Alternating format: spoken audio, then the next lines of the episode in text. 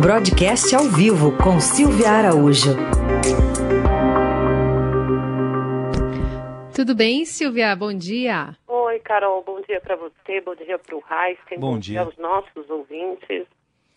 Vamos começar falando sobre os dados que saem hoje, né, de maio da, da produção industrial. Em abril, o tombo foi, foi bem grande, né? Foi, né, Carol? Em abril a gente teve um tombo aí de 18% da produção industrial brasileira e agora para o mês de maio é esperado um pouquinho de recuperação.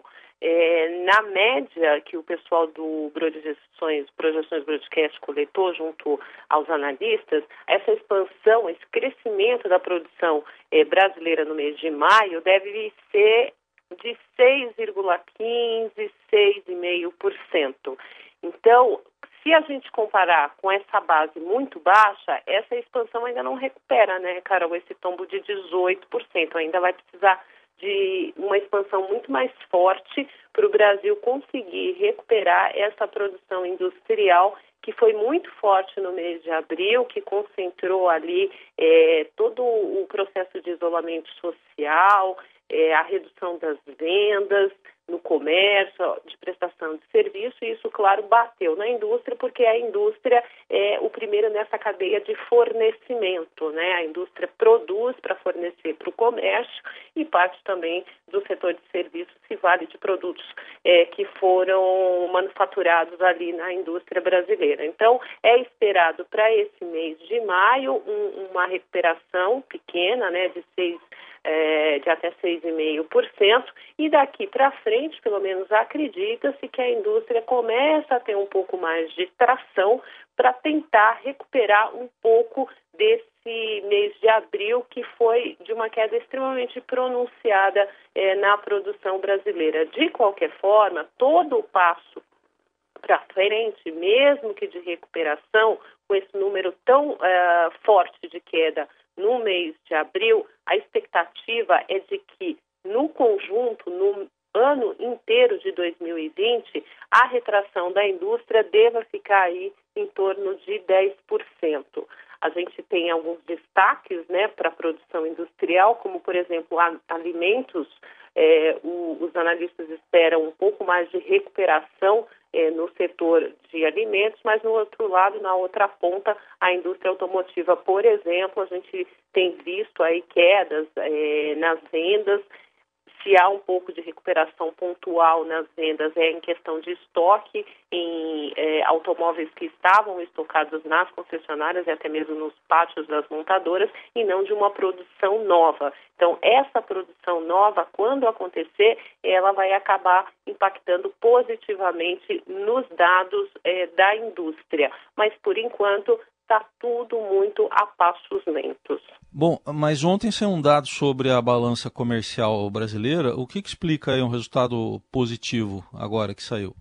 Pois é, Heisen, mais uma vez foi o agro, né? O agro defendeu os resultados, principalmente ali do mês de junho, né? Que foi o dado que saiu ontem, saiu o mês de junho e também o acumulado do primeiro semestre do ano. Para você ter uma ideia, o agro ele teve um aumento das exportações de quase 30% no mês de junho.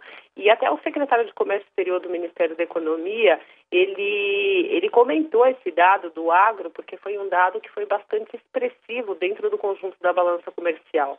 Ele disse que mesmo com a redução da renda, os produtos agrícolas e os produtos é, alimentícios, eles continuam com uma demanda muito alta, principalmente lá nos países asiáticos, que saíram primeiro da, da, da, crise do coronavírus. Foram os primeiros que entraram e também foram os primeiros a saírem, né?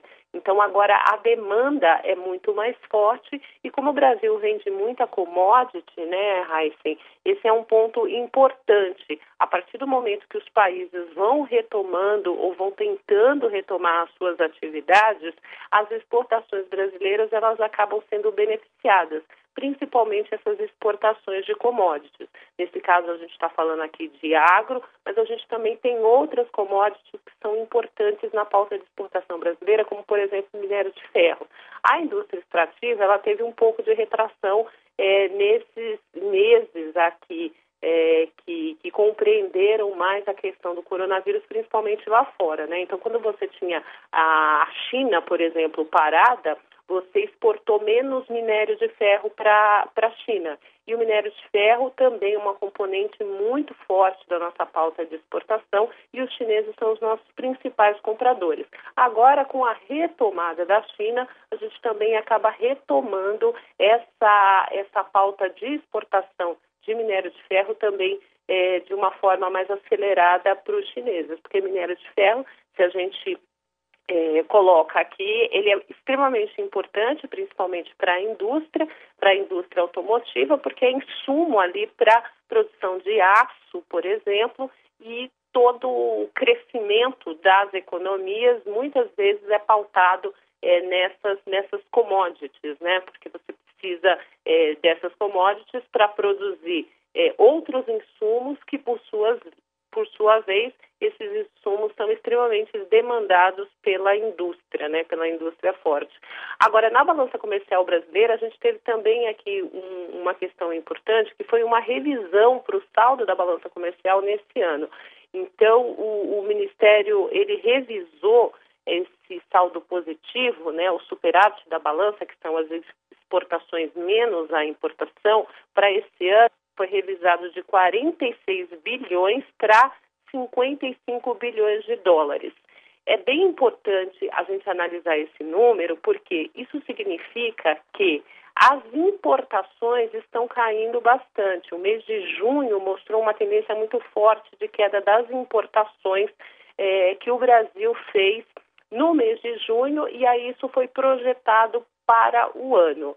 Você tem um saldo comercial positivo na balança é, brasileira, né, não significa necessariamente que isso é um dado muito, é, como é que a gente pode dizer aqui para explicar bem para o nosso ouvinte?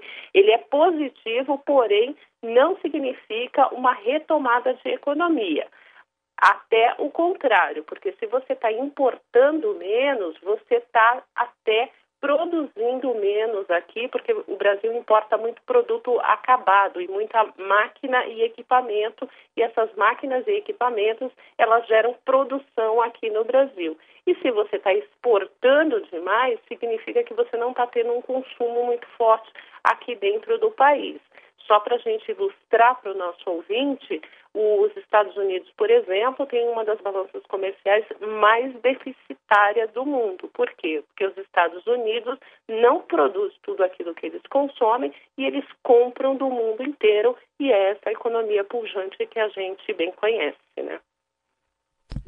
Silvia, para a gente fechar, ajuda os nossos ouvintes a entender um pouco melhor essa essa estratégia aí do Ministério da Economia para pagar a extensão do auxílio emergencial é o mesmo valor, mas divide, dividido em quatro.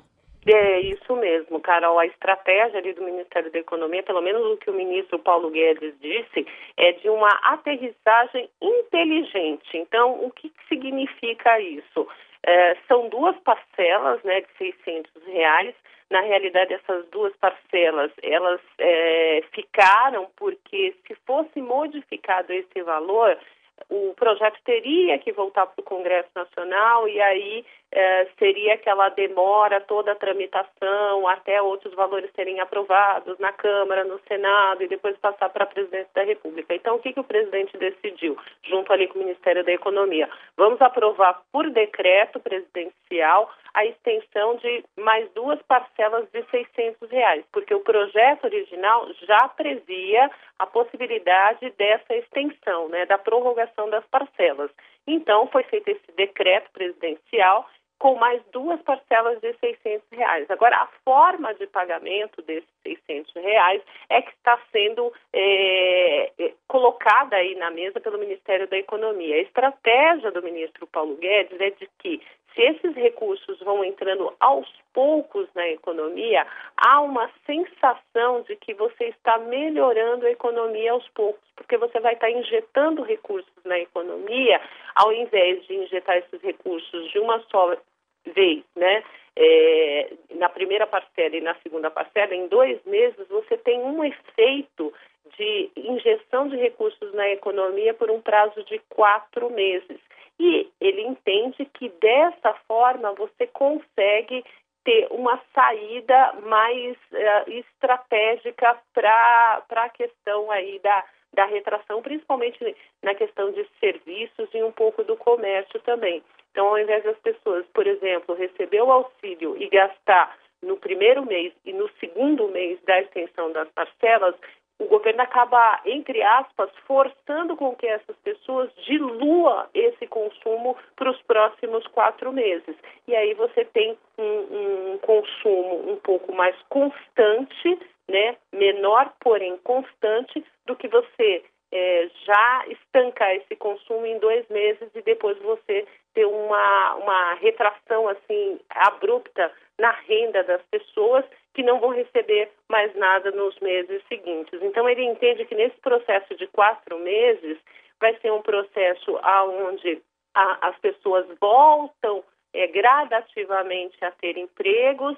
Então, ao final desse período, esse auxílio ele já não é tão significativo ali para a renda da pessoa, principalmente para aqueles informais que voltaram a, a, ter os seus empregos informais. Enquanto isso, ao longo desse período, o governo vai desenhando o Renda Brasil, que na prática é uma reestruturação dos programas sociais que já existem, como, por exemplo, o Bolsa Família. Muito bem. Silvia Araújo, conosco às terças e quintas-feiras aqui no Jornal Eldorado. Obrigada, Silvia. Até semana que vem. Até.